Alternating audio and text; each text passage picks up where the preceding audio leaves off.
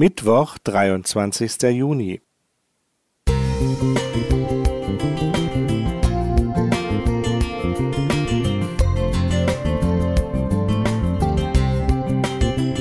Ein kleiner Lichtblick für den Tag.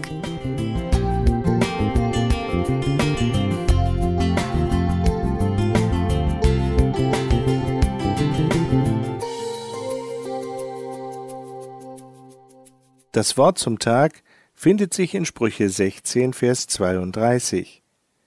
Ein Geduldiger ist besser als ein Starker, und wer sich selbst beherrscht, besser als einer, der Städte einnimmt. Stefan P. vollbrachte eine unglaubliche Willensleistung. Der Teilnehmer in der Diätschau von 2015, The Biggest Loser, konnte sein Körpergewicht innerhalb von neun Wochen von 143 Kilo auf 77,7 Kilo verringern. Dafür wurde er zum Sieger der Show gekürt und gewann 50.000 Euro. Das Geld konnte er sicher gut gebrauchen, denn Stefan P. war arbeitslos und lebte von Hartz IV. Auch seine Frau kehrte zu ihm zurück. Man sollte meinen, dass sich sein Leben zum Positiven gewendet hätte. Leider geschah das Gegenteil. Stefan P. verschwieg dem Amt seinen Geldgewinn.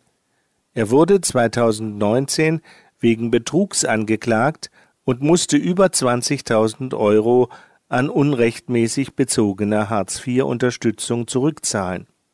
Inzwischen wog er fast wieder so viel wie in alten Zeiten, und seine Frau hatte ihn endgültig verlassen. Als ich diese Nachricht las, kam mir unser heutiger Bibeltext in den Sinn. Darin werden die Tugenden Geduld und Selbstbeherrschung gelobt. Einmalige Kraftanstrengungen erreichen viel weniger als beharrliches Dranbleiben.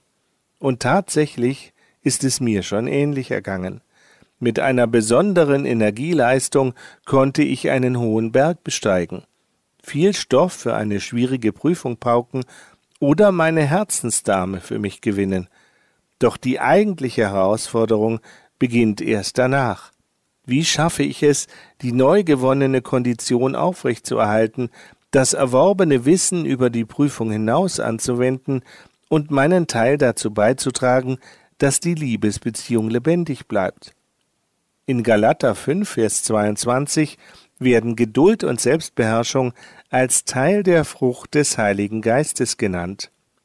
Geduld und Selbstbeherrschung müssen also wachsen, und das geschieht durch die Verbindung des Gläubigen mit Jesus, der einmal zu seinen Jüngern in Johannes 15, Vers 5 sagte, Ich bin der Weinstock, ihr seid die Reben.